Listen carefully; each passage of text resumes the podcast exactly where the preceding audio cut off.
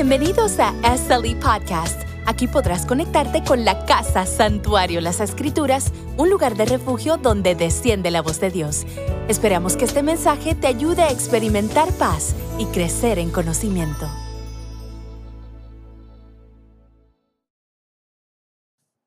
Hoy yo quiero hablarte de reset. Y quiero hablar a tu corazón acerca de esto. Y precisamente voy a caminar contigo y darle espacio al Espíritu Santo, porque este es el primer mensaje que nosotros tenemos de este año número 14. Sí, año número 14. Y nuevamente digo, somos unos bebés. Estamos comenzando. Y voy a ir a través de ciertos versículos, así que te puedes quedar sentado. Reset. Y nuestra hermana Jennifer eh, habló en el transcurso de la adoración sin ella saber lo que yo iba a escribir, lo que yo iba a hablar. Decirle, iglesia, para que sepa y conozca un poco a su pastor, ni mi esposa sabe lo que yo voy a predicar los domingos. Ella no sabe lo que yo voy a predicar. Yo no me siento con ella a decirle lo que yo voy a predicar. Ella recibe el mensaje como usted lo recibe. Yo no me siento, pastora, esto es lo que voy a hacer, esto es lo que voy a hablar, ¿qué te parece? Yo no le pregunto a ella qué te parece porque a ella no le debo preguntar qué te parece si no es al Señor. Así que ella recibirá, le guste o no, lo que, lo que yo voy a entregar. Y en ocasiones, cuando estoy en el altar, comienza a salir cosas que el Espíritu me da en ese momento y que tienen que ver con nuestras cosas personales. Y le digo, pastora, lo suelto. Ya dice, después que yo lo suelte en casa, me dice, ¿de verdad lo soltaste? Digo, el Señor me dejó permiso para decirlo y, nosotros somos del Señor. Nuestra vida es transparente delante del Señor y delante de la iglesia. Y cuando Dios quiere utilizar algo para ayuda, testimonio a alguien, tengo que decirlo. Aunque me dé problemas después. Hey, mis hijos saben y me dicen, papi, no te atrevas, no lo digas, cállate la boca. Y digo, bueno, que el Espíritu no me diga que lo diga. Pero cuando el Señor habla, yo no le voy y llamo a la gente y voy a decir esto voy a hablar. Y yo no hablé con Jennifer y le dije, Jennifer, voy a hablar de la palabra reset. Sino ya sabe que hemos utilizado esa palabra, pero no necesariamente dice que hoy voy a hablar de reset. Así que es una corroboración nuevamente de que el Espíritu está en medio de nuestra casa. Reset. Usted también, pastora, también lo va a hacer. ¿Acaso yo he hablado con usted, pastora? Usted ha hablado conmigo, hemos hablado de temas. Nosotros hablamos de lo que usted va a predicar y lo que yo voy a predicar. Y ella cada vez me dice, me sorprende, pastor, porque lo que tú dijiste es lo que yo tengo anotado aquí. Ese es el mover del Espíritu. Eso es cuando el Espíritu está y, y si tú no crees, debes decirle al Señor, quítame las escamas de mis ojos. Estoy viendo natural y no estoy viendo espiritual. Y en esta hora ella dijo reset. ¿Qué es reset? Y ella trajo una definición. Reset es reiniciar. Esa es la traducción.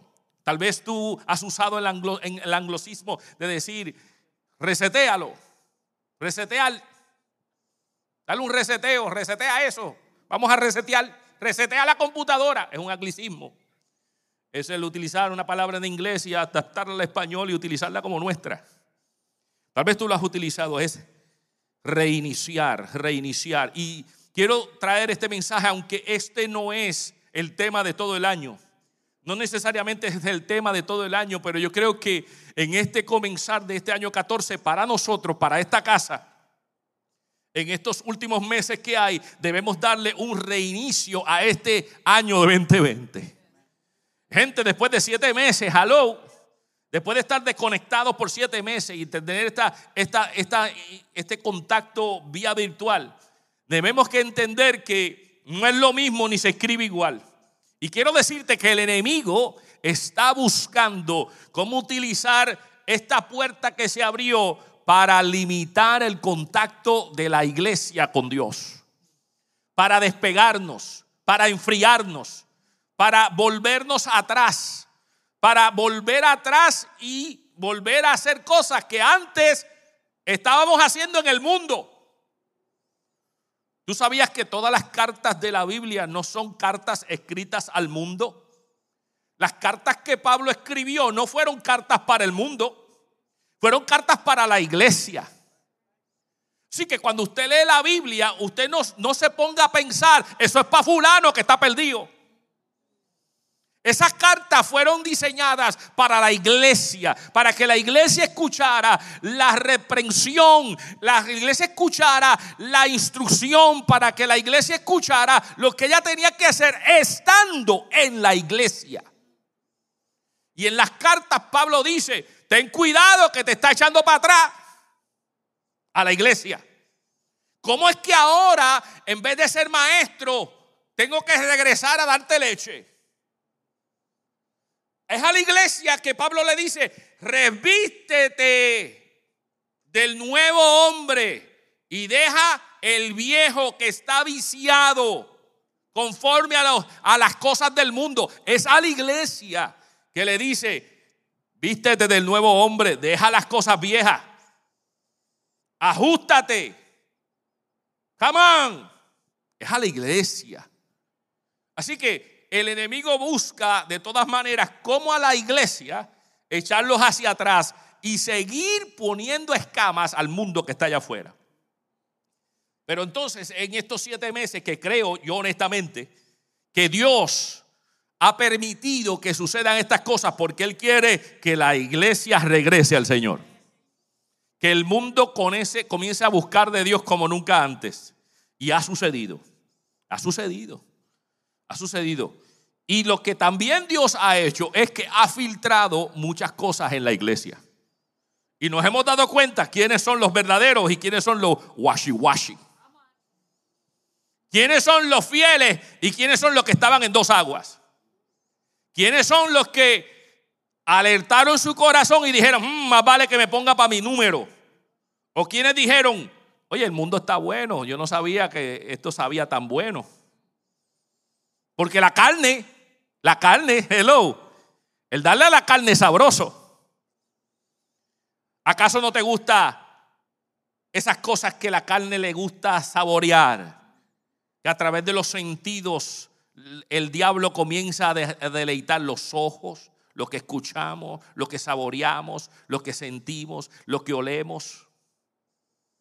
Cinco sentidos utilizados por el enemigo para tentarnos y echarnos hacia atrás. Pero entonces la iglesia está llamada en esta casa a hacer un reset. Y ese reset es un reiniciar. Y yo buscando, Señor, ¿qué hay con esta palabra reset que tú me has puesto en el corazón? ¿Qué hay con esta palabra? Háblame a mi corazón y dime qué hay, qué, qué, podemos hablar a la iglesia, qué tú quieres que la iglesia sepa acerca del reinicio, de comenzar de nuevo, de reset. Cuando algo estaba set, hay que re, volver a setearlo. Hay que ajustar ciertas cosas entonces. Hay que ajustar ciertas cosas. Esta mañana la cámara nos dio un problema. Y yo traté de, de resetearla, el anglicismo puertorriqueño. Yo traté de resetearla y la cámara tenía una franja ahí que no, ya yo estaba frustrado por la dichosa cámara esta porque estas pantallas no nos están funcionando, así que imagínate la frustración que tengo y encima la frustración de la cámara. Y digo, no puede ser. Yo traté de resetearla. Yo apagué la computadora, yo apagué la cámara, yo volví a prender y apagar. Y yo estaba allí. Estaba reseteando a mí mismo. Volví, Boris, vuelve a cero. Boris, vuelve a cero. Boris, cálmate, vuelve de abajo. Tranquilo que esto. Y yo vengo, no puedo, no he tratado. Le quité un cable atrás, lo volví a enchufar y nada. Josué se asoma. Y Josué, mira esta cámara. Y Josué mira para atrás, saca un cable, lo pone en otro lado y dice, pastor, ya está. Y yo, alabado sea el nombre de Jesús. Él reseteó el cable. Lo volvió a poner en otro y lo volvió a poner en cero. ¿Y qué hizo eso? Trajo paz a mi corazón. A veces tenemos que hacer un reset, un reiniciar para que haya paz en tu casa, para que haya paz en tu relación, para que haya paz contigo mismo, para que haya paz con Dios. Y estos siete meses, algunos lo ha sacado de tiempo y tenemos que reiniciar. Yo decía, Señor, háblame. Entonces yo miré las palabras reset y Señor me comenzó a revelar las palabras reset y cada letra de estas palabras y un significado para cada de ellas. Así que ¿Te acuerdas del acróstico, verdad? Que te, que te acostumbrabas a hacer en, la escuela. Y que a veces poníamos nuestros nombres y decíamos, Ah, J para, yo, mi esposa Yanis, J para, qué sé yo, jovial. Ah, para amorosa. Yo decía, Señor, ¿qué hay aquí? Pues yo quiero hablarte de eso y quiero ir versículo tras versículo y quiero comenzar con la R. ¿Están listos? La R de reset. La R de reset nos llama a la reconciliación. Oh, ¿alguien escuchó? Comenzamos con reconciliación. Comenzamos con regresar. Comenzamos con reconciliarnos con el Señor. Y mira que dice la palabra, segunda de Corintios 5, 17 y 19. De modo que si alguno está en Cristo, nueva criatura es. Las cosas viejas pasaron, he aquí todas son hechas nuevas. Amados, cuando nosotros reiniciamos, dejamos lo viejo y entramos a lo nuevo. Aleluya. Así que en este comienzo de en este primer servicio del día del año 14, te digo, las cosas viejas tienen que dejarse en el olvido. Las cosas viejas son viejas y aquí son cosas nuevas. Y dice el versículo 18, y todo esto proviene de Dios quien nos reconcilió consigo mismo por Cristo y nos dio el ministerio de la reconciliación. Escucha iglesia, Jesucristo te entregó el ministerio de la reconciliación. Se lo entregó a la iglesia. Y dice el 19, que Dios estaba en Cristo reconciliando consigo al mundo, no tomándoles en cuenta a los hombres sus pecados, y nos encargó a nosotros la palabra de la reconciliación. ¿A quién se lo encargó? A nosotros. ¿Y quiénes somos nosotros? La iglesia. ¿Y quién es la iglesia? Tú. O sea que a ti Dios te ha dado el ministerio, la palabra de reconciliarte. Y yo en esta hora, comenzando en este reset, le digo a la iglesia, tenemos que regresar a reconciliarnos con el Señor. Y si alguien se vio perdido, si alguien se vio extraviado, necesita regresar al Señor en esta día. Y hablo a los que están aquí y a los que están en línea, que también necesitan reconciliarse, que se reconcilien. Eso fue lo que hizo el hijo pródigo. El hijo pródigo se fue a hacer las cosas del mundo. Y yo no sé si tardaron siete meses. Yo no sé si, si, si tardó siete meses en gastar todo lo que tenía y terminando comiendo y deseando comer la algarroba de los cerdos. Yo no sé si fueron siete meses. Yo lo que sí sé es que se fue. Se fue de casa de papá y le pidió a papá, dame los chavos. Y el papá trató de advertirle, no te vayas al mundo.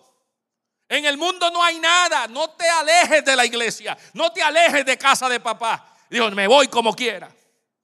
Y algunos se han, ido. Y el Señor le ha dicho, no te alejes, pero algunos se han ido. Ahora nos toca a nosotros hacer como el hijo pródigo, que en un momento dado dijo, ¿qué hago yo deseando comer algarroba? ¿Qué hago yo con cerdos? ¿Qué hago yo en el mundo cuando en casa de papi hay bendición? ¿Qué hago yo caminando y deseando las cosas que el mundo desea cuando yo puedo ir a mi, donde mi padre y mi padre me recibe? Así que debemos reconciliarnos, dice la palabra, que cayó en sí, cayó en sí, dice la escritura. Él cayó en sí, es como un ajá moment, un como que, ajá, ¿qué hago yo aquí?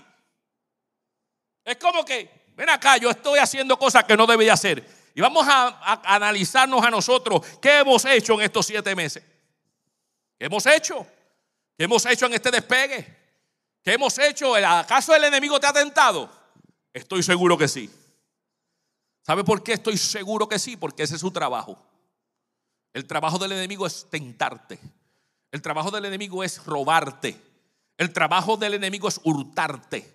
El trabajo del enemigo es destruirte. El trabajo del enemigo es engañarte. El trabajo del enemigo es decirte, ¿acaso dijo Dios que qué? El trabajo del enemigo es hablarte bonito para que tú caigas en las garras. El trabajo del enemigo es decirte, tú no necesitas la iglesia, tú no necesitas la reunión, tú no tú estás bien como estás. Hello.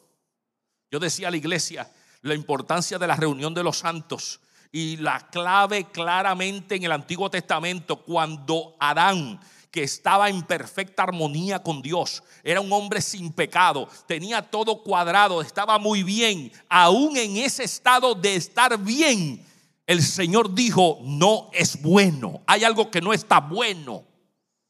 ¿Cómo? Un hombre que hablaba con Dios. Un hombre que estaba en la total plenitud y que Dios mismo dice, hay algo que no está bueno. Y eso que no estaba bueno, él, dijo, es que el hombre no puede estar solo. Necesita tener a alguien, porque el diseño mío es un diseño relacional. Por lo tanto, le voy a hacer una ayuda idónea. Voy a hacerle a alguien que esté con él y sea su compañera de siempre. Iglesia, el individuo que quiera permanecer solo, el enemigo va a querer robarle, va a querer atacarle. Porque cuando estamos en unidad somos más fuertes. Cuando oramos los unos por los otros, hacemos más fuerza. Cuando compartimos las tristezas juntos, se hace más liviana la carga. Por lo tanto, amados, tenemos que entender que aquel que se retiró debe reconciliarse. Aquel que estaba un poquito perdido debe reconciliarse. Aquel que estaba en el mundo debe volver a caer en sí y venir a los pies del Señor. Y te digo desde ya, al final vamos a dar espacio si alguien necesita el Espíritu Santo. Oh, esto no es que si me da la gana, esto no es que si qué, es que tú lo necesitas. Mira lo que dice la Escritura. La Escritura dice, el Señor le decía, ¿qué eran los discípulos sin Jesús? Te pregunto, ¿qué eran los discípulos sin Jesús? ¿Qué fueron los discípulos antes sin Jesús y después sin Jesús? ¿Qué eran los discípulos? Antes de Jesús, que eran los discípulos. Gente común, pescadores. Algunos estaban cogiendo los chavos a otros. Hello, pecadores. Sin Jesús, los discípulos eran nada. Ahora, ¿qué pasó cuando Jesús se fue? ¿Qué les pasó a los discípulos cuando Jesús se fue? ¿A qué hicieron los discípulos? ¿Volvieron a qué? A su vida regular. Y volvieron a tener miedo. Estaban enclaustrados. Tenían temor porque no estaba Jesús. Por lo tanto, Jesús sabiendo que los discípulos, y los discípulos hoy somos nosotros, necesitaban a Jesús. Jesús dijo, tranquilo, porque me voy, pero te enviaré a alguien como yo para que esté contigo siempre. Porque tú sin mí antes no eres nada y después tampoco. Oh, alguien que entienda. Antes en el mundo éramos nada sin Jesús. Y estando en Cristo y te da la gana de irte sin Jesús, también eres nada. Oh, alguien que entienda esto. Necesitamos a Jesús. Ahora, ¿cuál es la sustitución de Jesús para la iglesia? El Espíritu Santo. Por lo tanto, la iglesia sin el Espíritu Santo es nada. Es nada. Mira lo que dice la palabra. Dice, mas el consolador, el Espíritu Santo, a quien el Padre enviará en mi nombre, Él os enseñará todas las cosas y os recordará todo lo que yo os, he dicho. ¿Qué hace el Espíritu Santo? Te recuerda lo que el Padre te enseñó. Así que la iglesia sin el Espíritu Santo se le olvida las cosas de Dios. Ay. Miren, ¿qué? ¿cómo es? ¿Qué? ¿Qué? ¿Cómo es? ¿Qué? ¿Qué? No sé. Sin el Espíritu Santo la iglesia está perdida. Sin el Espíritu Santo la iglesia está que no sabe cómo responderle al enemigo. Sin el Espíritu Santo la iglesia no sabe cómo actuar correctamente. Oh, cuando Jesús en la tentación, el diablo quiso citarle la palabra de Dios a Jesús, al mismo que escribió la palabra. Qué valiente ese muchacho. ¿ah? Oye, ¿no está escrito qué? Al que le escribió. Y el mismo que le escribió, estamos hablando de Jesús mismo, dice, chico, pero ¿qué tú estás hablando con... ¿De verdad? Mira, cállate esa boca y déjame responderte, escrito está, al Señor tu Dios adorarás y al solo servirás. Apártate de mí y vete. Ahora, Jesús es Jesús. Pero si nosotros no tenemos el Espíritu Santo, ¿cómo le responderemos al enemigo cuando nos cite la Biblia? Oh, alguien que entienda. Oh, alguien que entienda, porque si te equivocas, si, te crees que Satanás no sabe la Biblia, la sabe de, de tepe a tepe. Lleva más de miles de años aprendiendo todo lo que la escritura está escrito. Lo sabe de memoria y te lo va a recitar y te lo va a poner. Y algunos que no tienen el Espíritu Santo cogen versículos X y Y para responder de una manera smart. Lo que te responden es smart. No, porque la escritura, yo conozco algunos hoy, son de mi familia, que me responden smart. Dice, no, porque la Biblia dice. Y te comienza a decir, no, la Biblia dice, no juzguéis, no juzgues. No, y yo le digo, mira, diablo, esa te gustó, ¿verdad? Esa línea te gustó, pero ¿por qué no busca el contexto y el pretexto? Ay, yo no sé nada de eso. ¿Por qué? Porque no tienes el Espíritu Santo. Lo que hay son palabritas claves que te has aprendido aquí y allá. Pero no sabes lo que sufrió Jesucristo en la cruz del Calvario. No sabes lo que Él, te, porque no tienes el Espíritu. Y el que no tiene el Espíritu está muerto. No tiene forma de responder cuando Satanás venga con palabras claves. Pero necesitamos la iglesia. Entonces en este reset necesita el Espíritu Santo. Esto no es solamente decir soy cristiano. Iglesia, necesitas el Espíritu Santo. Y no cualquier posición del Espíritu Santo. Escúchame, escúchame. Somos pentecostales y no nos arrepentimos de ser pentecostales. Y parte de la dinámica pentecostal es que el Espíritu Santo nos llena, nos llena, nos, es, nos rebosa el Espíritu. No solamente tenemos el Espíritu Santo, sino nos rebosa el Espíritu. Y la Biblia dice que la razón para el Espíritu rebosante en tu vida es que tú seas capaz de ser testigo de lo que Dios ha hecho en tu vida. Y cuando tú eres testigo, tú sacas desde adentro lo que te apasiona. Y tú dices, es que yo tengo que decirte lo que Dios ha hecho en mi vida. Yo quiero ser testigo de lo que Dios hizo y esa es la llenura del Espíritu Santo. Pero cuando no tenemos el Espíritu Santo en su llenura, cuando el diablo viene a tirarnos cosas, nos callamos y nos hacemos los undercover.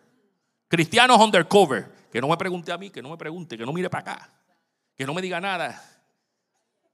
Gente que se abochorna de decir que va a la iglesia. Gente que se abochorna de decir que pertenecen a cierto lugar. Mira, amados, te voy a ser honesto y lo voy a hacer con toda franqueza porque yo no le tengo miedo al diablo ni tengo miedo a lo que tú pienses cuando yo estoy en el altar. Si tú tienes vergüenza de ser miembro del santuario de las escrituras, vete para otra iglesia. ¿Me escuchaste? Hay miles de iglesias. Si tú te abochornas de esta casa, vete para otra iglesia.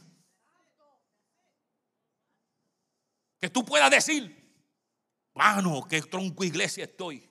Ahora te voy a decir una cosa, si te vas por otra iglesia porque hay más luces, si te vas por otra iglesia porque la música suena diferente, si te vas por otra iglesia porque la pintura es mejor, si te vas por otra iglesia porque los asientos son mejores, si te vas por otra iglesia para por las comodidades te va a llevar el diablo.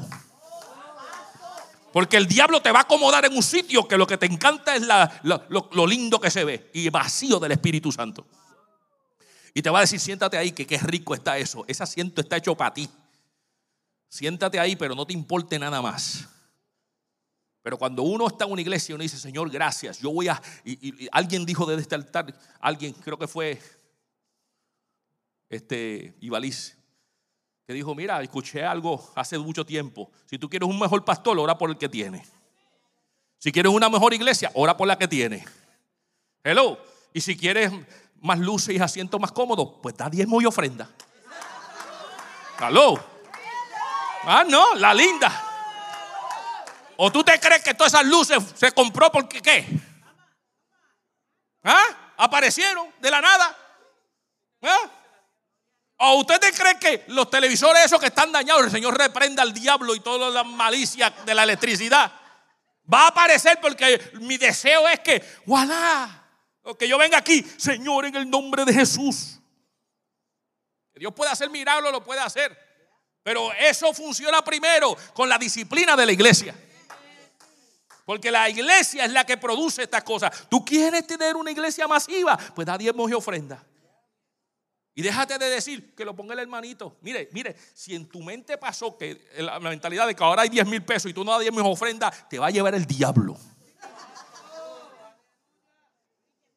Ah, ya hay chavo, ya no hay que hacer más nada.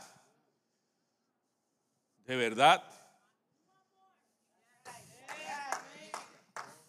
El Espíritu Santo. La iglesia necesita el Espíritu Santo. La otra palabra es ese. Y ese Señor, la S, Señor, la S. La S, Señor. La S. Santificación. Santificación. La iglesia debe entender que debe buscar la santidad. La palabra dice seguir la paz con todos y la santidad sin la cual nadie verá al Señor. Ahora bien, quiero decirte, ¿qué es santidad? ¿Qué es santificación? ¿Qué es santificación? Andar con alitas por ahí, andar en el aire, andar con una areola, vestir de blanco de lino todos los días. Eso es ser santo, eso es buscar la santificación. Se dame decirte el concepto, y lo hemos hablado en esta iglesia, la santificación, el significado correcto es separación. Santidad es separación. Entonces la iglesia está llamada a ser separada. Y quiero darte noticia, cuando hablamos de separación, está diciendo que tiene que haber una distinción clara entre el mundo y la iglesia. No puede ser una iglesia que sea parte del mundo y que sea parte de la iglesia. Eso no aplica. Hay santidad y la santidad es separación. Y tienes que separarte del mundo. No es que si te tienes que poner esto, que si te tienes que poner lo otro, que si te tienes que quitar aquello. Eso no es santificación. Vamos al original. Separación. Separados. Dios está buscando una iglesia santa, separada de las cosas del mundo. Y para eso hay que negarse a nosotros mismos. Porque mira que nos gusta. Entonces ahí es que entra la, separación, la santificación, el decir, sabes que yo soy del Señor, por lo tanto estas cosas no las debo hacer, me separo de ellas. Y separarse es separarse. Separarse de gusto y separarse inclusive hasta de gente. Porque hay gente que te une y te ata al mundo y no te quiere dejar salir. Y Dios te dice, sin santidad tú no lo vas a ver. Y hay gente que quiere amarrarte e insiste amarrarte y cuando te amarran te hacen ser parte de su vida y tú tratas de alejarte y ellos te quieren amarrar. Pues sabes que hay veces que hay que darle tijera. Hay que darle tijera. Y cuando hay que darle tijera, el corte puede doler. Pero ¿sabes qué? Sin santidad tú no vas a ver al Señor. Porque a la hora de la verdad, cuando suene la trompeta, ese que te ató se va a quedar y tú te vas a quedar también. Pero si hay una separación y tú le perteneces al Señor, cuando yo me vaya, dije, Abul, bye bye. Los muertos en Cristo resucitarán primero y nosotros los que hemos quedado seremos arrebatados juntamente con ellos en las nubes y veremos al Señor y estaremos en tiempo maravilloso con el Señor. Y aquel que decidió quedarse, que se quede. Mm, es una eternidad, esto no es cualquier cosa. Si tú, no, pastor, es que yo no quiero cortar lazos con esta persona porque es tan especial para mi vida. Entonces venimos con la excusa, eso son lo que viene con la excusa de la palabra, donde dice, es que hay que ministrarle. Es que hay que, yo, yo, yo, soy, yo soy el vínculo que él necesita para yo hablarle del Señor. Pero la realidad es que cuando tú estás con él, lo menos que hablan es del Señor y tú pretendes que con solamente la imagen de Dios en tu vida, Él entienda que tú eres del Señor cuando estás haciendo la misma poca vergüenza que Él está haciendo. Eso no funciona así, iglesia. Hay, hay que separarnos. Hablar sin santidad, nadie verá al Señor. En este reset tenemos que ¿qué? reconciliarnos, tenemos que tener el Espíritu Santo y hay que estar separados. Separados. Y separado incluye lo que es popular en este tiempo, los medios sociales. Y si hay cosas que en los medios sociales no te es bendición, sepáralo. Sepáralo. Porque entonces si tú comienzas a darte cuenta, no le estás ministrando, dices que es tu amigo y es mentira, él no es tu amigo nada. Ah, ahí tengo, tengo dos mil friends. Mentira, tú no tienes ningún friends. Son gente que son curiosos de lo que tú estás haciendo y que quieren ver lo que tú haces. Y tú lo invitaste a tu vida para que vean lo que tú pones. Y para tener una autosatisfacción de que ese que tú una vez le dijiste ser miembro de tu familia, te dé un botoncito que diga like. Y te da una sensación de que, wow, qué brutal me están viendo. Chacho, tengo 30 likes y tienes 2.000 amigos, pero 30 likes nada más. ¿Ok? Eso te deja ver. Entonces, es un boost del ego, de que me vean y que digan que sí. Y la realidad es que hay cosas que lo que te hacen es separarte. Gente que lo que te hace es recordar la vieja manera de vivir. Gente que está en tu vida, que no han recibido al Señor, pero que todavía están viviendo lo que tú antes vivías y te lo están poniendo en la nariz. Y lo que todo el tiempo que te están diciendo, chacho, ¿te acuerdas cuando éramos? Chacho, mira lo que estoy haciendo, chacho, lo bien que me ha ido, chacho. Y te lo recuerdan. Y tú cada vez que lo tienes, a ah, María, mira lo que está haciendo fulano. Y yo aquí, en la iglesia, el domingo en una playa. Y vuelvo otra vez. Mira, viernes. Yo en la radio y él está en un party. Y yo aquí. Hello. O alguien que puede entender en esta hora. La iglesia tiene que hacer un reset. La otra palabra es, volvió a salirme la ella. Señor, ya, hice, ya, ya el Espíritu Santo. Podría meter el Espíritu de nuevo porque necesitamos el Espíritu más. Pero Señor, ¿qué hay con esta E? Y el Señor me dijo, lo que esta casa está trabajando es el entendimiento. El entendimiento. El entendimiento. Pablo le dijo a los romanos, es que tú tienes que renovar tu entendimiento. Tienes que renovar tu manera de pensar. Tienes que renovar tu mente. Tienes que renovar la gnosis. Tiene que renovar las cosas que tú antes entendías de una forma. Ahora en Cristo las tienes que entender de otra. La forma en que antes tú planificabas las cosas son diferentes a como hoy se planifican. Antes tú necesitabas ver, antes tú eras uno de estos gnósticos. Los gnósticos son los que necesitan tener algo evidente para creer. Pero nosotros cambiamos nuestra mentalidad, ya no somos gnósticos, somos gente de fe, que no necesita ver para creer. Eso es un cambio de mente. Eso es cambio de entendimiento. La ciencia te decía, esto funciona así y no hay manera de cambiarlo. Y nos quedamos con ese pensamiento. Cuando Dios nos dice, cambia tu mente, porque como Dios hace las cosas, las hace de maravilla. Escúchame, yo estaba en casa lo más tranquilo y Dios me envió este número y yo estaba confundido. El Señor, Señor, eso dice cero, pero será lo que yo estoy viendo. Y el Señor me lo puso ahí, míralo del otro lado para que tú sepas.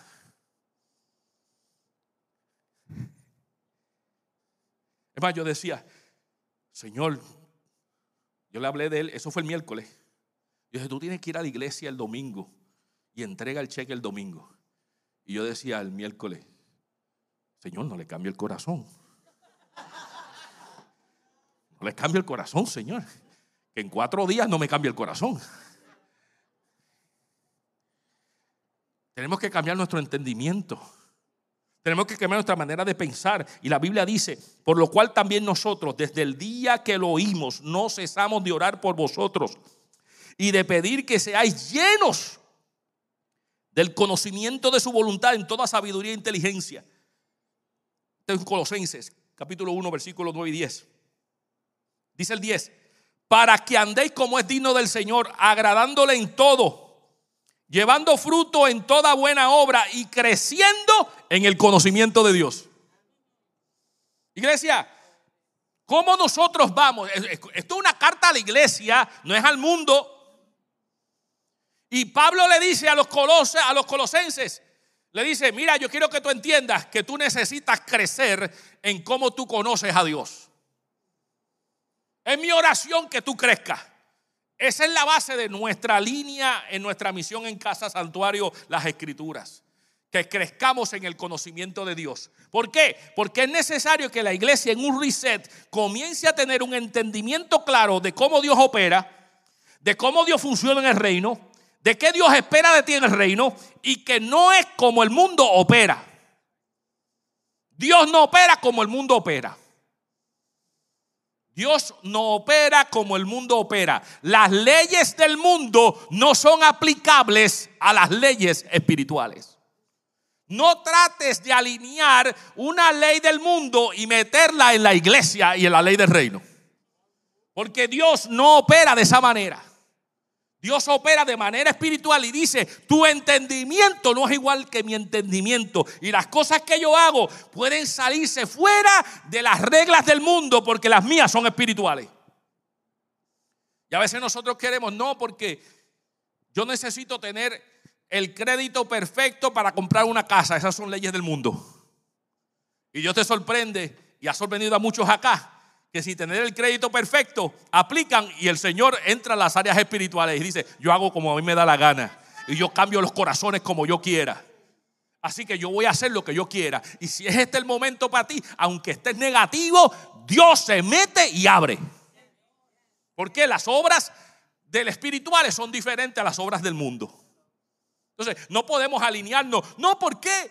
Porque dicen que las estadísticas de 1 a 7 son los que cogen esto, de 1 a 4 son aquellos. Te lo digo desde ya, no manejes las cosas como el mundo las manejas, como el espíritu la maneja. Son diferentes. No trates de decir, yo he llenado esta planilla 20 veces y no me han dicho, mira un testimonio. La he llenado 20 veces y me ha dicho que no, no hay esperanza. Escucha, la última la tiene Dios. La última la tiene Dios y dásela a Dios. Y es cuando Dios quiera. Alaba. Tres años llevamos en este proyecto. Tres años y más esperando el momento. Y todavía tengo la foto en que con fe la pastora y yo entramos por primera vez a este edificio y señalamos hacia arriba con el dedo que nos tipifica a nosotros y decimos, la gloria al Señor, este es un lugar para el Señor. Llevamos tres años y pico tratando de llegar y llegaremos en el nombre de Jesús. Llegaremos. Es más, y te voy a decir algo. Te voy a decir algo, yo creo en el Señor. Yo creo en todo lo que el Señor permite. Si mañana el Señor dice, para aquí, yo tengo que creer que Dios tiene algo mejor para nosotros. ¿Mm? Porque yo no opero como opera el mundo, yo opero como opera el Señor. Y yo me manejo en las esferas espirituales. Y la Biblia dice que nosotros, la iglesia, somos los que vamos a demostrar a las potestades la multiforme sabiduría de Dios. Somos nosotros la iglesia. Y vamos a demostrarlo una y otra vez. Es la iglesia del Señor. Así que tú tienes que cambiar el entendimiento. Y por eso en esta casa somos tan enfáticos en que la gente se meta a la palabra de Dios. Que conozca la palabra de Dios y haga parte de su ser. Lo estamos haciendo con casa culto, lo estamos reuniendo. Y ahora el proyecto de los miércoles incluye algo parecido. Vamos a entregarle a los que vengan los miércoles un acceso a un área digital para que ellos durante la semana puedan tener una lectura, una conversación individual, para que cuando regresemos los miércoles podamos hablar acerca de eso que tuvieron esa experiencia en la semana. Tanto los jóvenes como los niños. Hay cuatro niveles para preescolares, para los niños, para los jóvenes y para los adultos todos hablar un mismo tema. Una estrategia de crecimiento para los individuos a nivel del entendimiento de Dios. Mi pueblo perece por falta del conocimiento de Dios. Y no es que no exista falta, porque el enemigo lo tiene. Y te va a decir como le dijo a Eva, no, sino que te dijeron esto. Porque él sabe la, la línea. No que se te dijeron esto. Tírate, rueda, los ángeles te van a recoger. Dile a esa piedra que se convierte en pan si tú puedes. ¿Ah? Y como último, la T. Señor, la T. Señor, dime, dime. La T viene de todo, de todo y todos. Escúchame, todo y todos. Te voy a decir una cosa, tiene que ser todos tiene que ser todos. En tu casa tienen que ser todos. Y todo comienza contigo. Todo es todo. Y Dios exige toda obediencia. Dios exige completa dedicación. Todo es todo.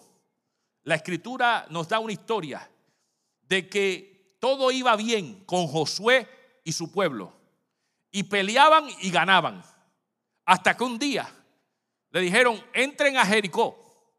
No cojan nada. No cojan nada de lo que está en Jericó. No importa lo lindo que se vea. No cojan nada. Y hay ciertas cosas que la van a tomar, pero esos son para Dios.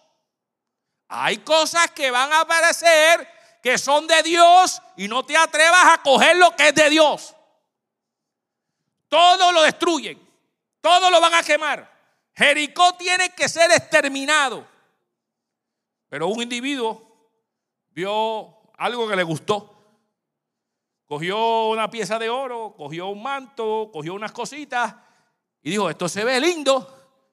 Y lo escondió. Hizo un hueco en el mismo centro de su tienda, creyendo que nadie lo iba a ver.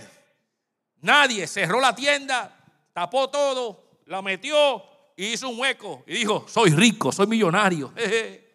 tengo oro. Chacho, esto sigue conmigo para todos lados. Josué, sabiendo que tenía el respaldo de Dios, tenía otra batalla. Y le dijeron, no, envía dos o tres, porque estamos con Dios. No hay necesidad de enviar a todo el ejército. Si estamos bien. ¿Y qué pasó? Así fue. Pues está bien, vamos a hacerlo. Y dice que le dieron una pela. Mataron un montón. Y Josué dijo, pero ¿cómo es posible? Josué creó una incertidumbre y comenzó a decir, pero ¿qué pasa aquí Dios? ¿Cómo es posible que nosotros vengamos a morir ahora? Seremos vergüenza, dijo. Porque mira lo que nos ha sucedido. Vamos a hacer vergüenza ante toda la gente. Que la gente va a pensar que ahora pueden hacer con nosotros lo que le da la gana. No, Señor, ¿qué pasa aquí? Dice, es que, es que lo que pasa es que hay uno. Es que hay uno que hizo lo que no debía hacer. Es que hay uno dentro de la casa que no hizo lo que se le dijo. Es que hay uno que trajo maldición a toda la congregación. Hay uno. ¿Cómo que hay uno? Sí hay uno. ¿Y quién es? Averígualo. Dice la palabra que comenzaron a buscar ese uno. Y le dieron un break. Hello, ¿hay alguien? ¿Hay alguien? Que venga. Que venga. Que la vergüenza es mayor si no viene y dice, fui yo. ¿Usted ha escuchado? Hasta los perros saben eso. Los perros. ¿Saben lo que tienen perros aquí? Que cuando muerden algo y lo destruyen, tú dices, ¿quién lo hizo? Y bajan la cabeza. Fui yo. Los perros, los perros. ¿Quién fue? Y nadie dijo nada. Uno paralizó el pueblo de Israel. Escucha iglesia. Esto es de todos. Esto es de todo el mundo aquí. El que no esté alineado puede traer maldición a toda una sección. Mira el que está al lado tuyo. Mira, mira toda esta sesión esta sesión, si alguno de ustedes está haciendo lo incorrecto, toda esta sesión está destinada al fracaso. Así que mírese, eres tú. Eres tú, eres tú. Comiencen a mirarse. Eres tú, te estoy velando. Esta sesión, miren, mírense a su lado. Eres tú, eres tú. Tú eres el que está haciendo que esta sesión fracase. Eres tú, eres tú. Comienza a mirar, eres tú, eres tú. Y comienza uno a mirar con el otro. ¿Y sabes qué eso hace? Eso hace que uno diga, más vale que te alinee. Más vale que tú te alinees, porque si tú no haces las cosas bien, mi casa se va al pique. En la casa uno dice, o te comporta o te comporta, porque yo no quiero la policía a la puerta de mi casa. Pero ¿es o no es? Lo hacemos en casa, ¿verdad que sí? Decimos, no, tú llegas aquí a esta hora, tú sabes lo que tienes que hacer, tú me tienes que decir lo que tienes que hacer, tú que hacer, porque Dios libre que la policía pare en esta casa, porque se, se monta la tangana aquí. Si me llevan a llamar. Que me llamen de la escuela para que tú veas. Los padres, que me digan a mí que tú estás haciendo algo fuera de lugar. Que me diga la maestra que tú no estás comportándote para que tú veas. Entonces, ¿cómo no podemos tomar esa actitud en la casa de Dios? Que me digan a mí que tú no estás buscando de Dios. Que me digan a mí que tú no estás queriendo en la iglesia. Que me digan a mí que tú no buscas y alabas. Que me digan a mí que tú estás charlataneando por ahí. Que me escuche yo que tú estás hablando malo. Que me escuche yo que tú estás robando. Que me escuche yo que tú estás diciendo mal de otra persona, que me digan a mí para que tú veas. Entonces, esto es de todos. Esto es de todos, incluye a todos. Dice la palabra de Dios. Y el mismo Dios de paz os santifica por completo. Y todo vuestro ser, espíritu, alma y cuerpo sea guardado irreprensible para la venida de nuestro Señor Jesucristo. Y es todo nuestro ser, todo, todos nosotros. No es solamente el alma, no es solamente el espíritu, no es solamente el cuerpo, es los tres. No, pastor, porque yo le doy al alma lo que el alma me pide. Así. No, el espíritu yo le doy, tú sabes, las cosas, pero al alma, al alma yo le doy, pastor, porque es que esto, la vida es una sola. Yo tengo que darle al alma lo que el alma desea. Y yo le voy a dar al alma lo que le pica para que se rasque. Así. La Biblia dice que es a los tres que tienen que estar irreprensibles. No, pastor, porque yo al cuerpo, al cuerpo le doy. El cuerpo pide, le damos al cuerpo. El cuerpo dice y hay que darle al cuerpo porque el cuerpo, tú sabes, eso aparte del espíritu. Mira, la Biblia dice que es todo tu ser debe estar irreprensible. Tu cuerpo, tu alma y tu espíritu. ¿Me escuchaste? Ahora bien, déjame hablarte bien, bien claro. El espíritu está en ti, pero no es tuyo. Porque el espíritu te lo dio Dios. Eso del espíritu es sencillamente ni es tuyo, ni tú lo controlas, es prestado. Cuando Dios dice quitarlo, se te acabó el tiempo, ¿sabes? Caput, te moriste. ¿Me escuchaste? O sea que entonces, si el espíritu debe ser irreprensible, el espíritu, míralo de esta manera, es igual a tiempo. El espíritu es igual a tiempo. Porque mientras el espíritu está, tiene más tiempo. Mientras el espíritu está, los días tuyos se añaden. Pero cuando Dios dice se acabó el tiempo, tu espíritu se fumó. Por lo tanto, el espíritu, yo tengo que entonces medirlo como tiempo. Ahora, ¿qué yo hoy estoy haciendo con mi tiempo? ¿Qué hago con mi tiempo que Dios me prestó? ¿Qué hago con el espíritu que no es mío? No puedo hacer nada con el espíritu más utilizar el tiempo que Dios me dio. Y lo que tú haces con tu tiempo, tiene que buscar Dios lo irreprensible que estás en tu tiempo. El cuerpo. ¿Qué hago con el cuerpo? Déjame decirte que no puedes hacer nada con el cuerpo. Cuando te haces viejo, te haces viejo. ¿Puedes hacer algo? Mira, amado, puedes ponerte mascarilla, puedes ponerte aguacate en la cabeza, puedes ponerte aguacate en la cara. Escúchame, el tiempo el tiempo y las arrugas te van a salir. Por más que te estire, amado, te estira por un lado y se arruga cualquier otro. Hello. La verdad es la verdad.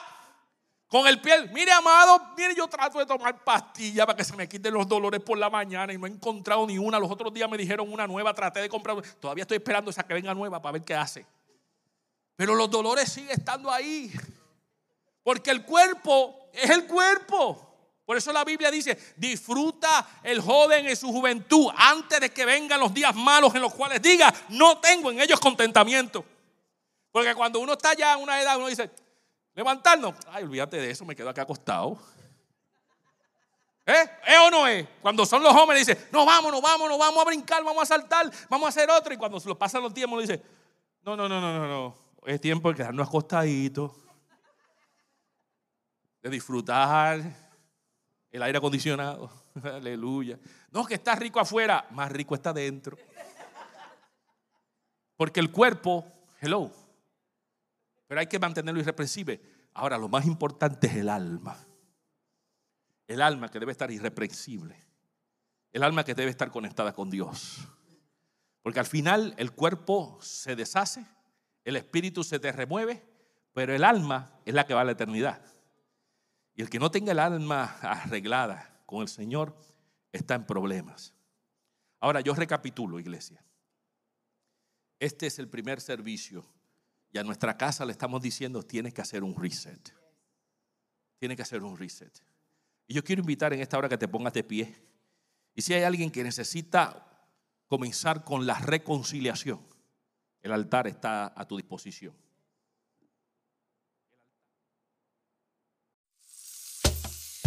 Gracias por escuchar. Ahora eres parte de la familia. Para aprender más acerca de la casa, conéctate con nosotros en sllife.com o en todas las redes sociales como Santuario Las Escrituras. Hasta luego.